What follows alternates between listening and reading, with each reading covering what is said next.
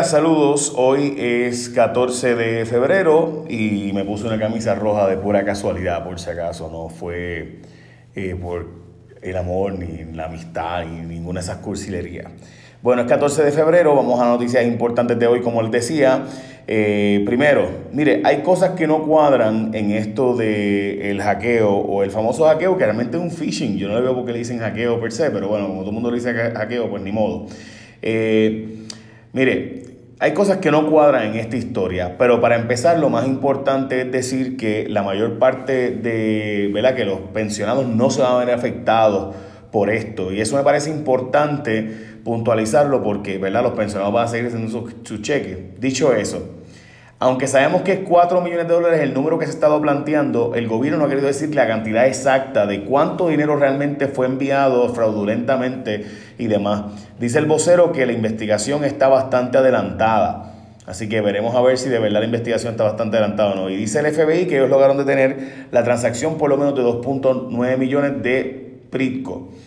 2.6, eh, y recuerden que fueron eh, otros dineros adicionales de la compañía de comercio y exportación. Eh, lo importante de lo siguiente es lo siguiente para mí por lo menos. Mire, tanto el comunicado de la fortaleza como las expresiones de la gobernadora dicen que el hackeo fue el 23 de enero. El 23 de enero. Recuerde que Valeria Collazo Cañizares publicó en aquel entonces en sus redes sociales, la de mi programa Valeria, publicó que había ocurrido un hackeo. Lo que no sabíamos era si se había transferido el dinero o no. Eso fue el 23 de enero. ¿Qué pasa? La querella de la policía de Pritco dice que la transferencia de los 2.6 millones fue el 17 de enero. O sea, que la fortaleza y gobernadora dicen que fue el 23, pero la querella dice que fue el 17, o sea, una semana antes de lo que la gobernadora está diciendo. O sea, ¿qué pasa? Otra cosa, la gobernadora dijo que estaba alertando a las otras agencias para que no cayeran en el pescado. Pero ¿qué pasa? Que si eso es cierto, Retiro había caído seis días antes que Pritco. ¿Ok? So, no sé. Eh, en fin, la gobernadora dice en Metro que el lunes supieron que la transferencia fue de, de 2.6 millones.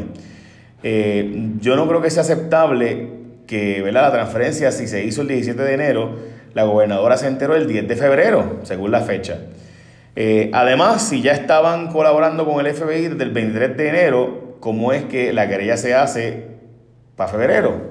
Bueno, la querella de la policía. Eh, en fin, yo no sé. A todas estas, de hecho, primera hora pidió que se diera una cifra englobada total y no lo quisieron decir. So, nada, son detalles que me parecen importantes porque pareciera ser como que el gobierno estaba ocultando esto en vez de de verdad ser proactivo y decirle a las agencias y hacer la, y hacer la voz de alarma, hey, esto está ocurriendo, tengan cuidado, no caigan en este pescado. Desde el 17 de enero debieron haber estado haciendo eso y empezaron a hacerlo ya cuando otras agencias también empiezan a caer. Bueno, por lo menos eso es lo que los números aparentan decir. Bueno, eh, le asignan un FEI a Ricardo Rosselló y otros miembros del chat de Telegram. Voy a hablar de la justicia floja que el propio fiscal, la Oficina de Fiscal Especial Independiente, explica.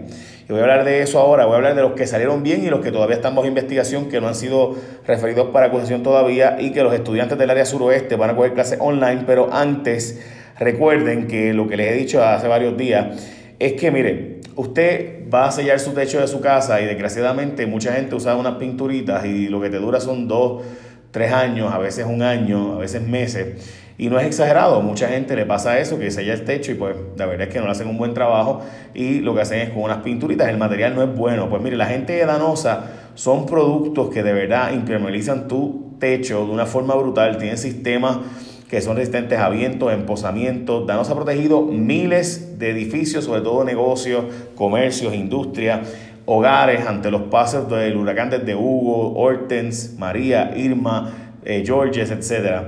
Tú chequeas y llama al 785-4545, 787-785-4545.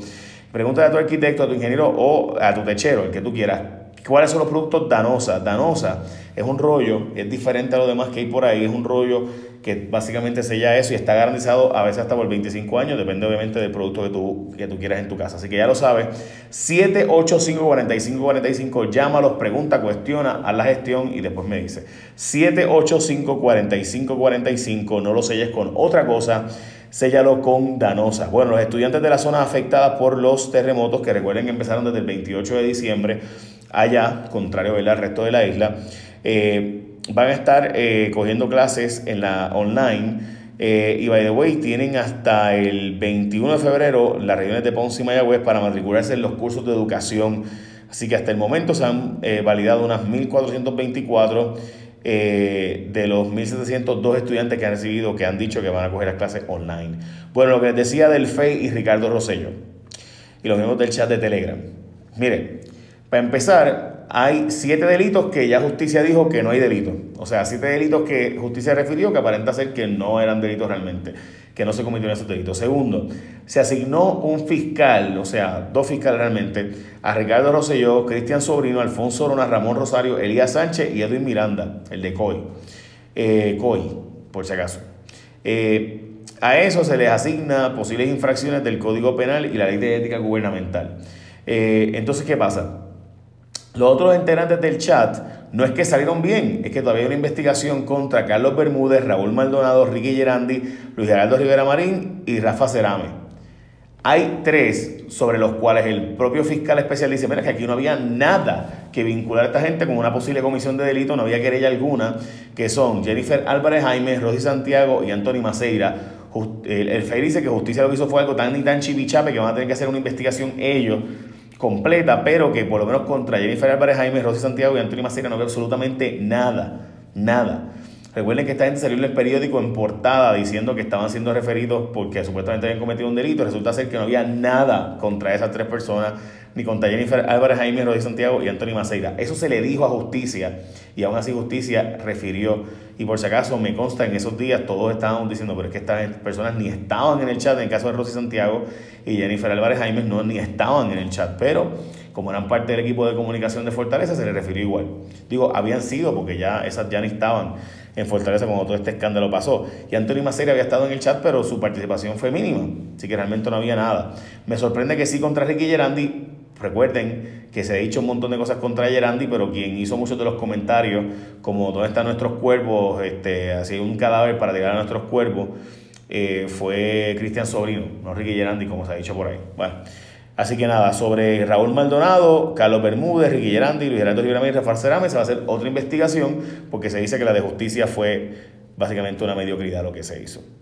Para el año que viene, caso de corruptitos de FEMA, eh, el año que viene será ese caso eh, y demás. Y básicamente yo les puedo decir, ah, hay unos pastores que donaron eh, sus dineros, y en la noticia está completa, está en primera hora, me gustó mucho, unos pastores que están donando todo el dinero que ellos han eh, recibido de los diezmos y las ofrendas, van a estarlos donando para causas sociales en Puerto Rico, me pareció importante destacar esa historia, y el matrimonio son pastores de Fajardo, de un proyecto. También, por último, Hyatt recibe, o perdón, abre en Río Grande un nuevo hotel, bueno, no, no nuevo, realmente remodelado, el hotel, eh, un hotel de lujo en Río Grande, y con eso duplican, van a duplicar la cantidad de cuartos, habitaciones que tiene Hyatt en Puerto Rico. Y por último, nuestro José Ortiz vuelve a hacerlo defendiendo el impuesto al sol, tal y como les habíamos dicho a ustedes, que había un impuesto al sol en el plan integrado de recursos, lo habían negado, habían dicho que eso no era verdad, pero hay un impuesto al sol, o sea, si usted se sale de la Autoridad de Energía Eléctrica, te van a cobrar y pone sistema fotovoltaico en tu casa, te van a cobrar eh, básicamente por un impuesto por tú desconectarte de la Autoridad de Energía Eléctrica. así como se oye, gente, así como se oye. Así como se oye. No es chiste. Eh, si tú te desconectas de la Autoridad de Energía Eléctrica por su incapacidad y demás, pues te van a poner un impuesto para que tengas que pagar tu factura, pues recuerda que tú tienes que mantenerte conectado porque el sistema fotovoltaico todavía no es lo suficientemente fuerte como para que tú no necesites un backup de energía eléctrica. So, todavía al día de hoy, ¿verdad? Eso va a cambiar porque la tecnología está avanzando bastante, pero al día de hoy esa es la que hay. Recuerda, no lo selles con otra cosa, séllalo con Danosa, feliz día del amor y la amistad. No te vistas de rojo como yo, eso es una cursilería por si acaso, fue pura casualidad. Bueno, echa la bendición. Bye, buen día.